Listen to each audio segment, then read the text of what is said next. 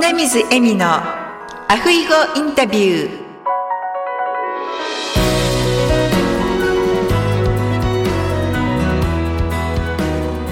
アロハアロハ生活エッセンスのハワイ。本日は神奈川在住の宮坂恵子さんをゲストにお迎えしております。恵子さんこんにちははい、こんにちは、えー神奈川県の足柄に住んでおります。宮坂恵子と申します。よろしくお願いします。よろしくお願いいたします。それでは、けいこさん、早速ですが、けいこさんの自己紹介をお願いいたします。はい、ありがとうございます。えー私はペット心理と飼い主心理の専門家、ペットと飼い主の学び合う関係をサポートということで、一般社団法人ハートリンクアカデミーというものを主催しております。そこではペットの気持ちを聞いて飼い主さんにお伝えする。飼い主さんは、えー一緒に暮らすペットのことをこう見たいように見てしまうご自分の思考の癖とかに気づいて、えーフラットなものの見方ができるようになっていく、えーと、そういったことができる人の育成を行っています。はい、ありがとうございます。ペットと飼い主さんの何かコミュニケーションをおつなぎするみたいな感じですか？はい、そうですね。えーペットと呼ばれる動物たちっていうのは言語を持たないので、はいなかなか人と暮らしていく中でこう意思の疎通が難しかったりするんですね。そうですね。わからないからこそ飼い主はきっとこういうふうに思ってるに違いないみたいな形で自分のこうある意味見たいように動物を見てしまうことがその動物らしさその子の本質みたいなものですよね。というところからちょっと離れてしまったりとかしてそこにコミュニケーションミスが起きることから問題行動へとつながっちゃうところそんなところをこう見ていくものになります。はいなるほど。私も3匹ですね、ワンちゃんがおりまして、うん今そうやって言われると私が見たいような角度から見てる。なんかこれしたら喜んでくれるかなって思いながらやってるんですけどワンちゃんたちにするとちょっと迷惑かなって もうぎゅっと抱きしめたりとかしますけど もうやめてくださいって思ってるかもしれないですよね。もしかしたらですね。そうなんですね。ではあの恵子さんがなぜ今のこのお仕事をですねされるようになられたきっかけを教えていただけますか？はい、えー、と実は私も、えー愛犬の問題行動にとても悩んでいたことがきっかけでした。で、この愛犬の気持ちが分かれば、それが改善できるんじゃないか。この子の気持ちが分かれば、そこから私ができることっていうのがまたあるんじゃないかと思ったんですよね。要は、愛犬が変わっていくことを期待したんですよね。なんですが、動物の気持ちを聞けるっていう手法を手にしても問題っていうのは半減しかしなくて、その時にくれたドッグトレーニングの手法がたまたまその自分をしっかり見つめ直そうねっていうものが含まれていたんですね。で、それに感銘を受けてしっかり自分を見つめ直そうっていうことをやってみた時に、まあ、心理学と出会ったんですが、その心理学の教えっていうのが、私自身がもっとこう自分らしくシンプルに生きればいいんだよっていうことを教えてくれたわけなんですが、それが動物のあり方のシンプルさっていうところと一致したんですよね。私もこんな風にシンプルに生きていいんだっていうことをに気づいた時に、あ、ペットの心理と飼い主の心理、両方とも、えー兼ね備えたセッション、サービスみたいなものがあったらいいなって思って、あ、私が作ればいいんだっていう風になって今の仕事を始めました。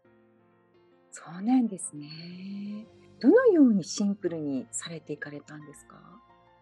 例えば人からどう見られているかっていうことを気にして自分らしさを失って誰かのために頑張ってしまったり相手から嫌われないように頑張ってしまったり何かちょっと失敗しても自分を責める癖があったりそういったことではなくてそれは私自身を知るために生まれた感情たちであって別に本当に自分が悪かったわけでもなく私が頑張らなければ愛されないっていうわけでもなかったっていうことに気づいたということですね。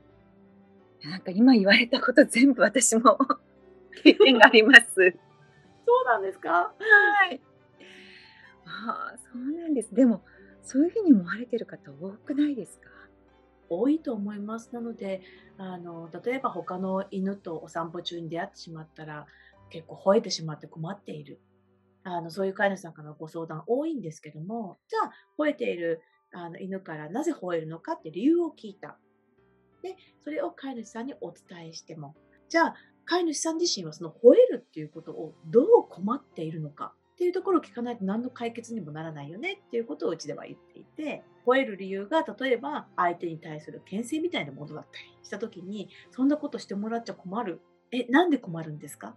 っていうところを飼い主さん見ていきましょうってことなんですね。そうすると、相手の犬の飼い主さんからしつけもできないダメ飼い主って思われたくないからとかって気持ちが出てくるんですよ。ありますね。ありますよね。はい。迷惑をかけてしまうんではないかとか。そういう思考の癖があるって自分で分かると、今までこうすればいいんだって分からなかったことが分かるようになってきて、今までとは違う行動を犬に対して取れるようになってくるんですよね。そうすると犬とかは習慣の生き物なので新しい習慣にこう慣れよう慣れようって飼い主に合わせよう何を期待されてるんだろうっていうことをこうすり合わせていけると行動が変わっていくっていうふうになります。いや私もうちの3匹のワンちゃんがですね昨日もゲストが来て外でこう座っている時はいいんですけど立つと吠えるんですよ。で座るとまたあの 吠えなくなるんですけど、うん。まあそれ聞いてみたいですねね、ぜひぜひ、あの、エミさん、ハートリンクセッションご体験いただければと思います。お声かけますね。はいお願いしますはい。なんかねやっぱゲストの方に申し訳なくて立つとああごめんなさいってまた皆さん座るんですよねもうずっと座ってなきゃいけないみたいな 中座ができない。そうなんですね、そうお手洗いにって言ってももうワンワンワンと吠えるうんうんうん。特にうちのオスのケイちゃんがですねすぐ吠えますそうですね。なんで吠えてるのかっていうことを聞いたときに、あ、それが理由だったのかっていうことが分かると、あのでその時に自分がどんな思いでいるかっていうことも自分で分かるようになってくると、うんその一つの吠えてしまう困ったことっていう一つの出来事に対して、あの犬からも飼い主からもアプローチをかけていけるようになるんですよね。とてもシンプルに解決がしていけます。絡まることがないので。じゃあぜひお願いいたしますぜひぜひ。はいはい。はい、それではあのけこさんがですね今育成の方をよくされていらっしゃるっていうことですか？はい、そうですね。今のお仕事をされている上でやりがいっていうのをどういう時に感じられますか？えっとですね、これは本当にその悩みを解決したくて私と出会ってくださる方が多いんですけども、あのそういった方々が自分の気持ちが分かるようになること、ペットの気持ちが分かるようになること、それによってこう苦しんでいた自分とこう決別する瞬間っていうのがあるんですよ。いいですねはいそのその場に立ち会えることですかね。はあの姿っていうのは私がやっぱり問題を抱えていて解決できた時のああこうやって生きていけばよかったんだ私は私らしく生きてよかったんだっていうのをこう感じてパーッと晴れた瞬間をまたこう思い出させてくれるような瞬間であったりするのでそれがやりがいの一つです。まあ、ハートリンクアカデミーということでペットちゃんと飼い主さんってことだったんですけど私今その就活について自分らしくね最後まで生きていける人生を皆さんに送っていただきたいなっていう思いの一環としてこのアフイホインタビューもですねヒントになればいいなという気持ちからずっと続けさせていただいてるんですけれども恵子さんのされていらっしゃることって私のしたいことのつながってますよね。自分らしく生きていくっていう。なんかすごいですね。そうですね。あの本当にシンプルに生きることとその旅立った後ってもうシンプルの究極版だと思うんですよね旅立った後って。うん。あもう今からその旅立ちに向けて生きるっていう。そうですね、うん。すごく大事だなって。本来の自分の中心に帰っていくあり方と生き方っていうのがすごく大事かなって思っています。本当ですね。いやなんかすごい共感を得てなんか嬉しいです 私も嬉しいです。ありがとうございます。ありがとうございますではけこさんの座右の銘を教えていただけますか？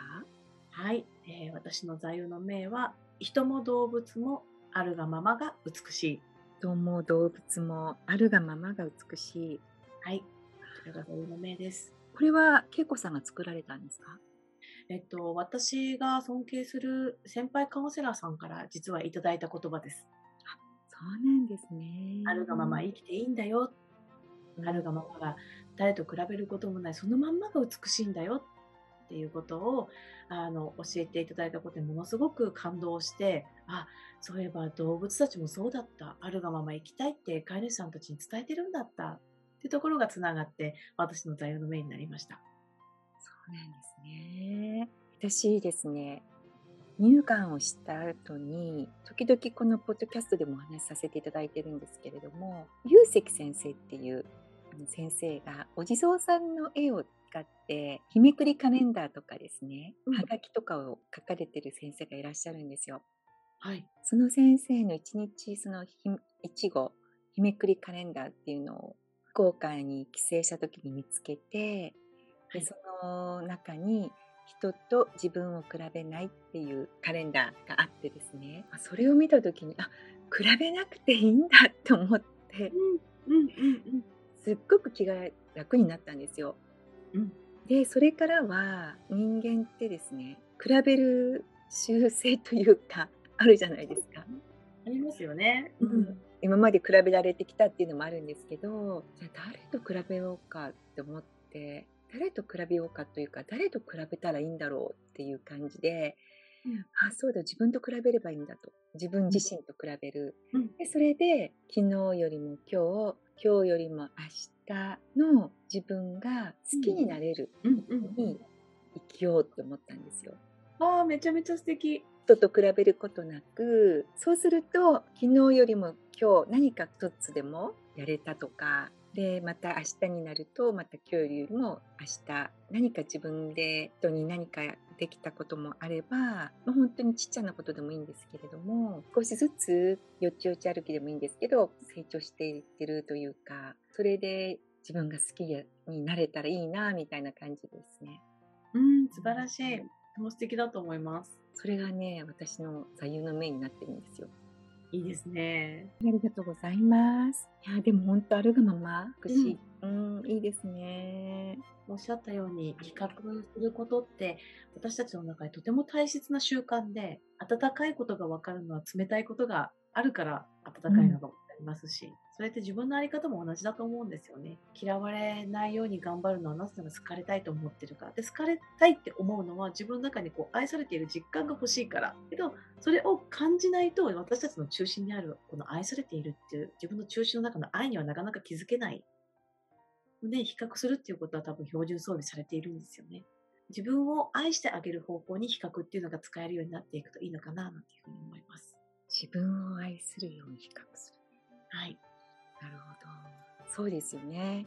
自分を愛するためにこう比較していくってことですよね。そうです、そうです。はい。けこさんとずっと話していたいですけど、私もエミさんと話ずっとしていたいです。もう話が尽きないですよね。も本当です。いや、ありがとうございます。ありがとうございます。はい。ではあの最後にですね、リスナーの皆様にメッセージをお願いいたします。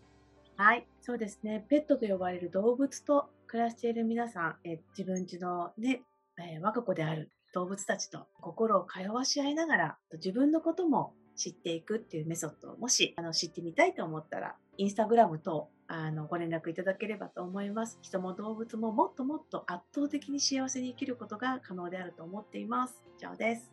ありがとうございます。今ここ3匹寝てるんですけど、幸せと思ってくれているのかな？幸せで思ってくれています。大丈夫です。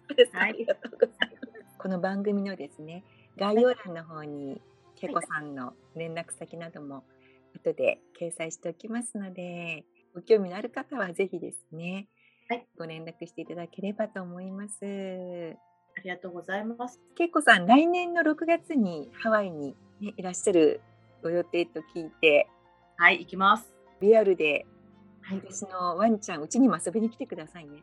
あー行かせてください。ぜひぜひ。うちのワンちゃんにもぜひリアルで会ってみてください。はい、エネルギー交換させてください。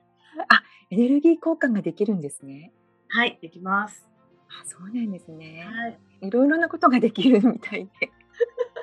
その動物と対話をするっていうことがこうエネルギー交換なので、ああ、そうなんですはい。ね。なんではい。じゃあ、ぜひぜひ、あの、それは Zoom でもできるんですか？はい、もちろん可能です。あ、そうなんですね。はい。じゃあ、Zoom とリアルでもしていただければと思います。